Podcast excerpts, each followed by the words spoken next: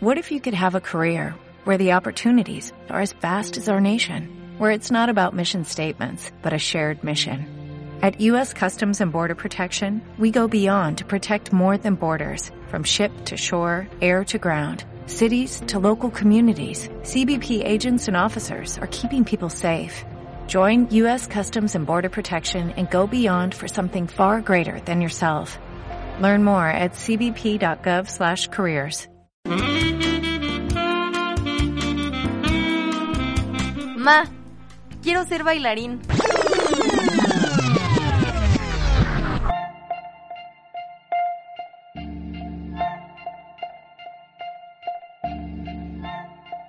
Hola a todos, bienvenidos al cuarto episodio de Ma Quiero ser bailarín. ¡Sí! ¡Woohoo! ¡Woohoo! ¡De eso se trata! ¡Sí! ¡Woohoo! El día de hoy decidimos tocar un tema súper importante para nosotros los bailarines y este es la nutrición en la danza. Para hablar del tema tenemos a una súper, súper, súper, súper invitada al programa. Es una de mis mejores amigas. Estuvo conmigo una parte de la carrera, estuvo en mi compañía un tiempo, compartimos varias veces escenario juntas y pues por azares del destino, María se fue a los campos grajamianos de Querétaro y pues dejamos de estar juntas. Ella está estudiando nutrición, además de su carrera de danza, y me pareció muy acertado traer a una bailarina que sabe cuáles son las necesidades alimenticias de los bailarines, puesto que está inmersa en estos dos temas. Pero antes de empezar, queremos saber más de ti. ¿Quién eres? ¿Qué haces? ¿Qué estudias? ¿Y por qué te interesaste en la nutrición? Platícanos, María. Muchas gracias por la invitación, Lau. Me siento muy feliz de estar aquí. Y pues mi nombre es María García. Eh, estuve con Laura los primeros tres años de la carrera técnica allá en Laulín. Y terminando estos tres años decidí yo especializarme un poquito más en la técnica Graham. Y para esto me fui a estudiar en el Colegio Nacional de Danza Contemporánea allá en Querétaro. Estoy cursando actualmente mi segundo año y también soy maestra de danza por allá. Y a la par eh, estoy llevando mis estudios en nutrición en la Universidad Abierta y a Distancia de México, que es una eh, carrera totalmente en línea. Y esto porque los horarios en la danza son un poco locos. Y es la manera en la que puedo tener horarios más flexibles y llevar las dos carreras al mismo tiempo. Bueno, mi interés por la nutrición empezó yo creo que hace unos tres o cuatro años, cuando estaba yo en el segundo año de en la. Empecé a darme cuenta de la importancia que tenía la comida.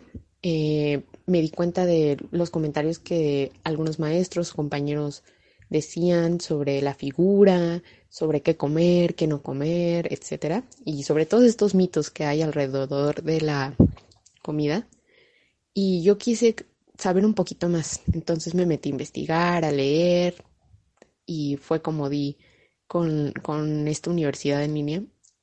Eh, y pues decidí entrar con todo y pues actualmente estoy ya en mi cuarto semestre y estoy muy feliz de todo lo que he aprendido y que a lo largo de pues lo poquito que llevo en la carrera eh, he podido ayudar a muchas personas eh, con, con este conocimiento que he ido adquiriendo poco a poco. Perfecto.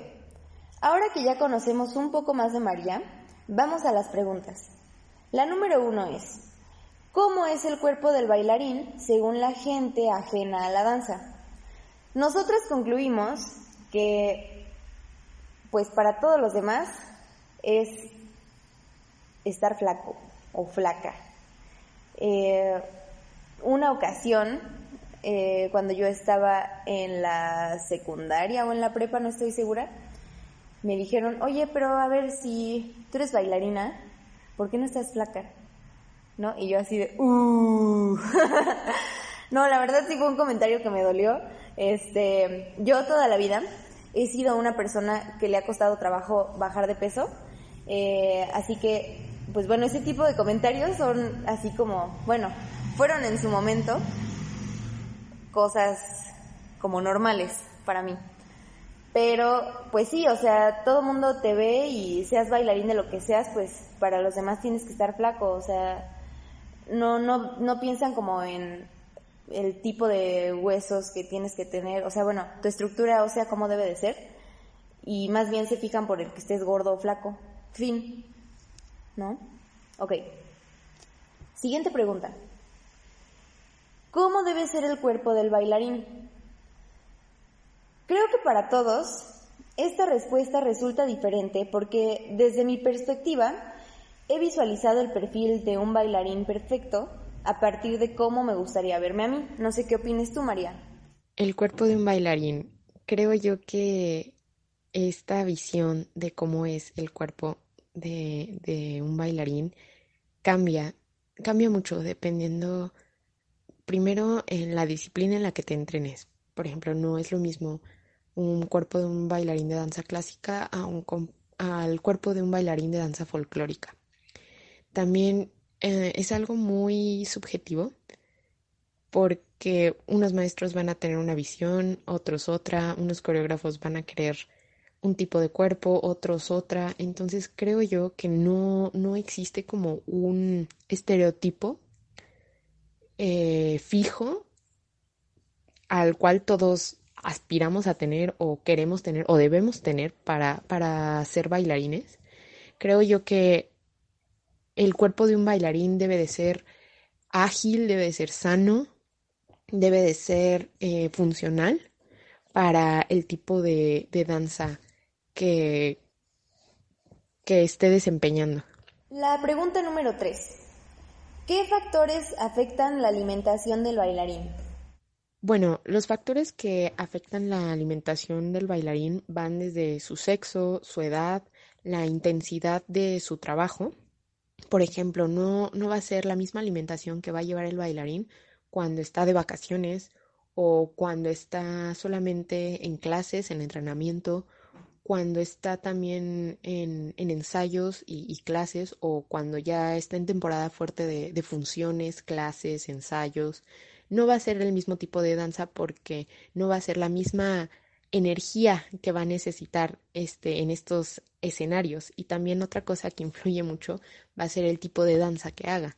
No es lo mismo eh, la danza clásica la danza contemporánea al belly dance a, a la danza folclórica cada una de estas danzas tienen unas tienen exigencias distintas por lo tanto la alimentación siempre debe de estar adaptada al tipo de danza y a la intensidad de trabajo que tenga el bailarín.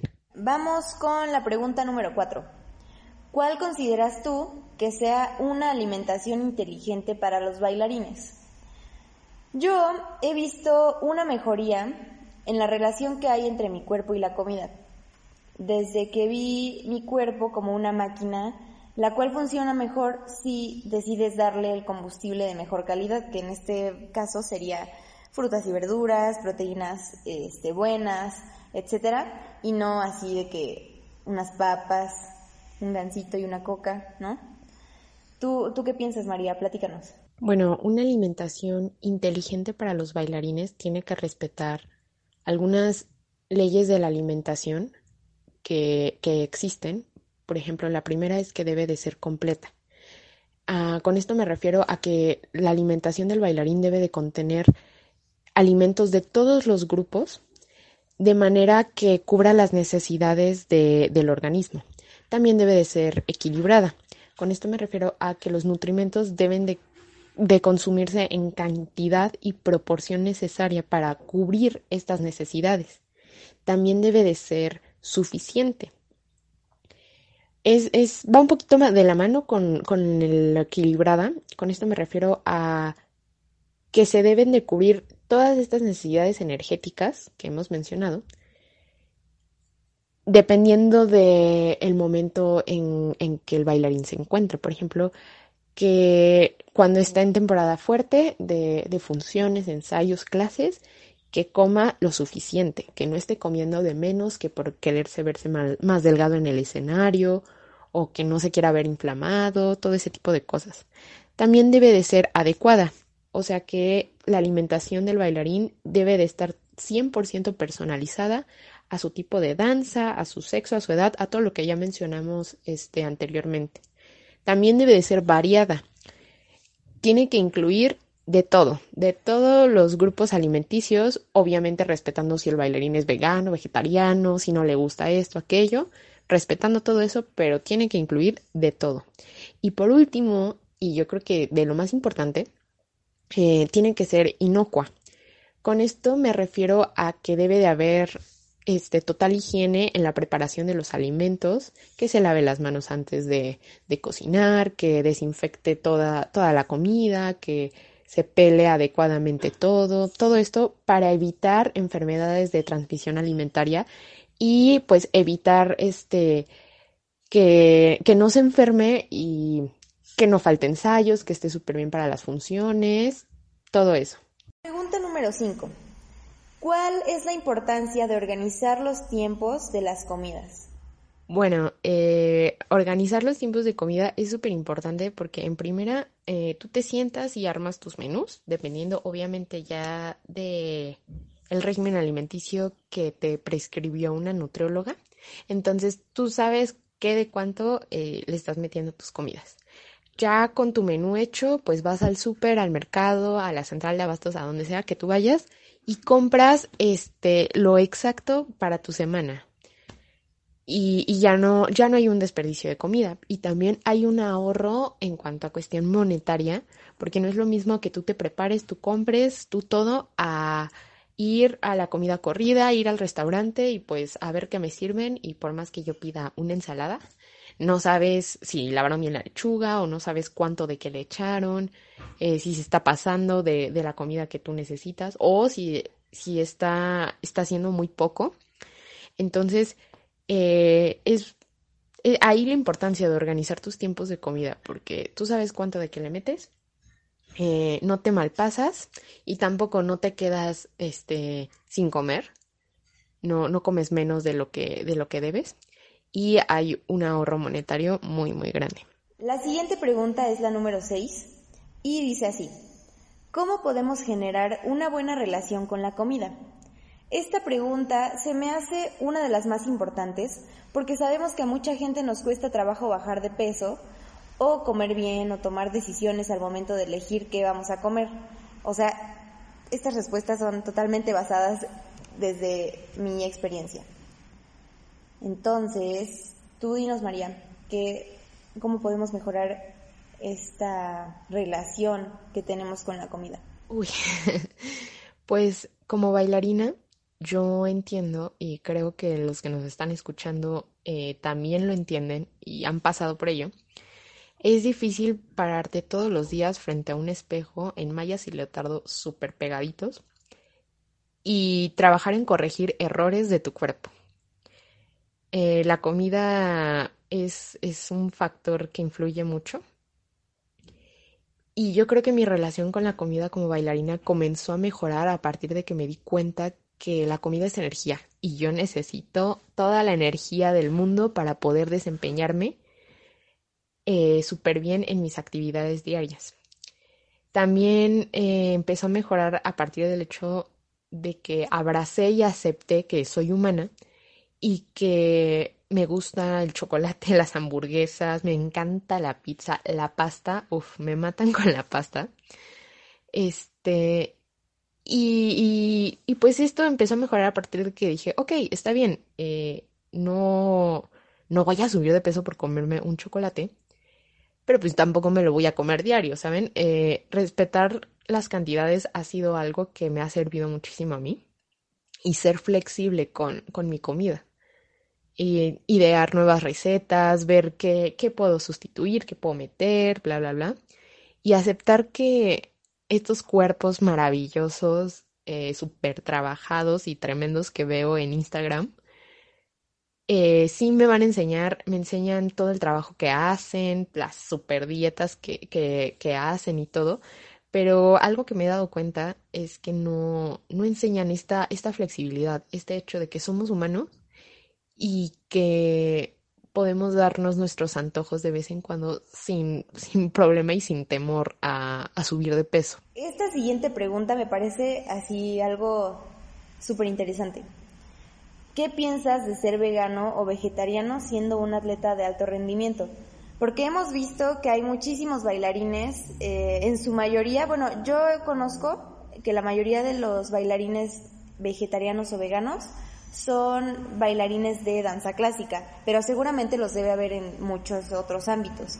Eh, ¿tú, ¿Tú qué piensas, María? ¿Cómo, ¿Cómo es esto? ¿Cómo se tiene que llevar? Etcétera, etcétera. Yo creo que sí se puede y ser atleta de alto rendimiento eh, llevando una alimentación vegana y vegetariana sin problema se puede. Es, hay, existen miles de atletas de alto rendimiento y bailarines que lo son. Eh, aquí el punto importante a destacar es que la alimentación vegana o vegetariana que se lleve tiene que ser llevada por un profesional. Totalmente. Uno no puede agarrar e inventarse su dieta vegana de un día para otro y pues ya soy vegana. No, no, no.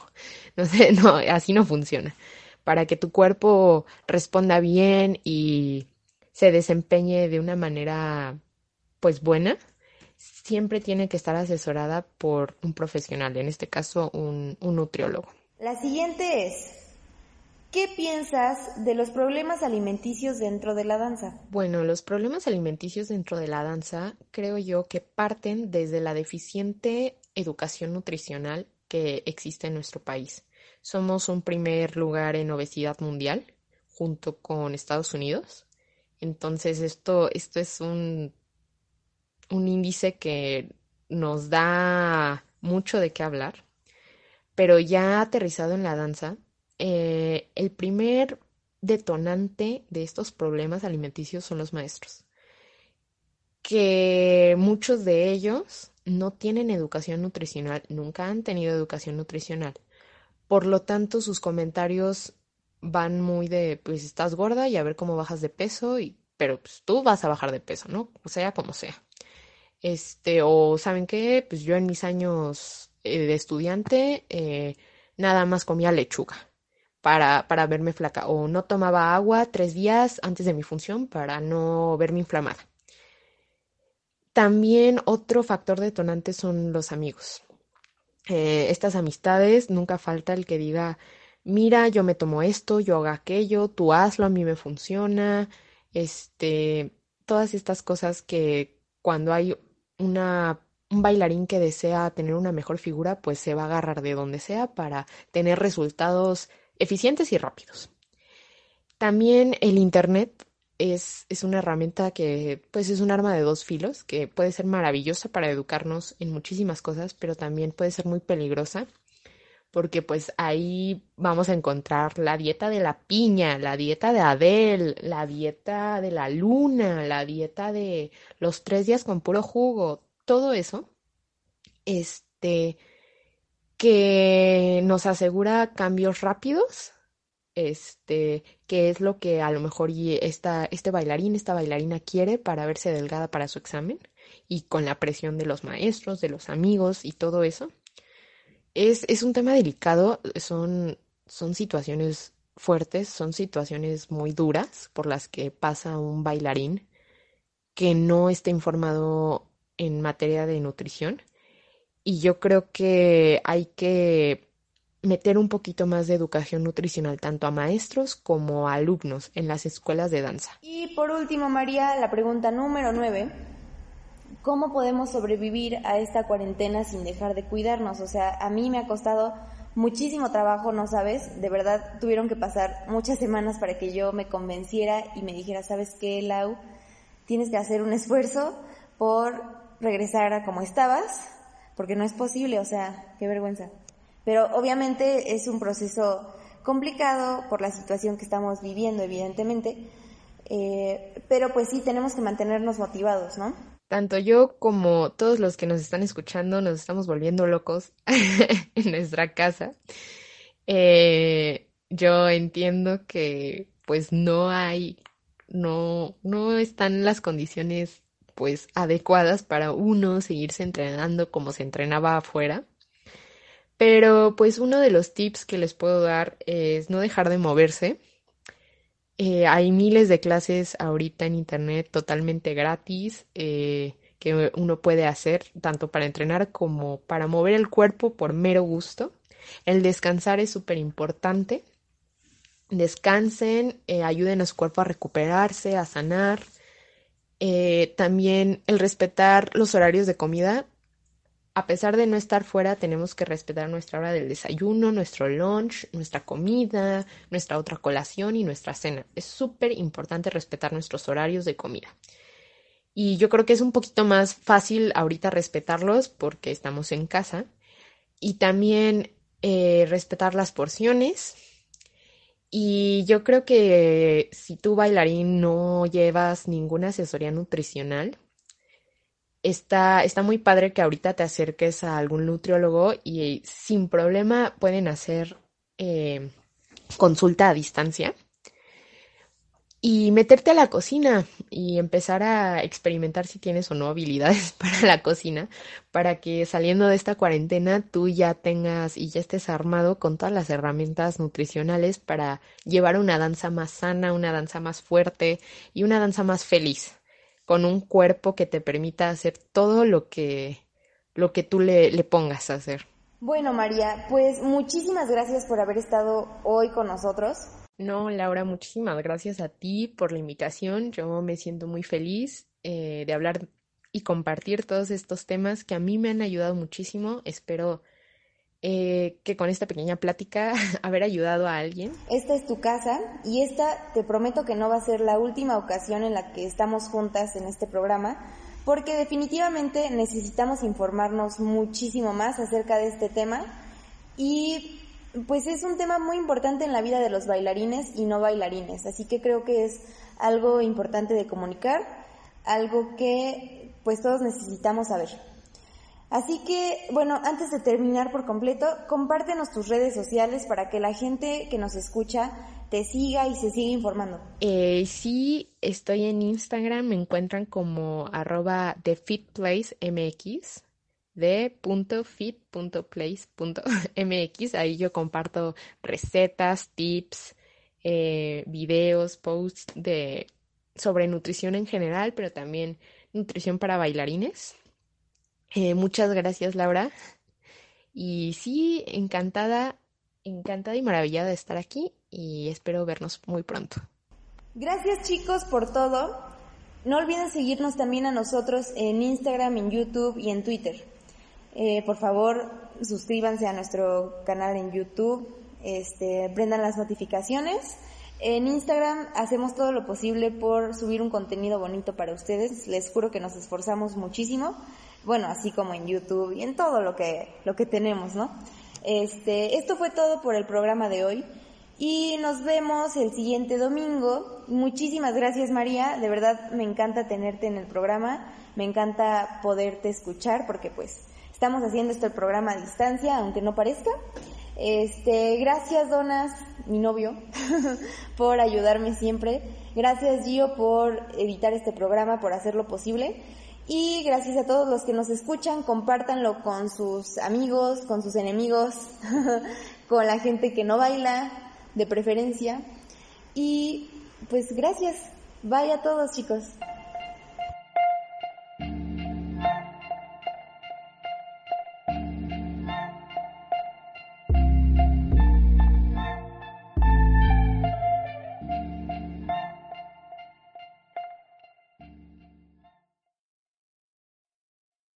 ¿No se merece tu familia lo mejor? Entonces, ¿por qué no los mejores huevos? Ahora, Egglands Best están disponibles en deliciosas opciones. Huevos clásicos, de gallina libre de jaula y orgánicos de Egglands, que ofrecen un sabor más delicioso y fresco de granja, que le encantará a tu familia. En comparación con los huevos ordinarios, Egglands Best contiene la mejor nutrición como 6 veces más vitamina D, 10 veces más vitamina E y el doble de omega 3 y B12. Solo Egglands Best. Mejor sabor, mejor nutrición, mejores huevos. Visita egglandsbest.com para más información.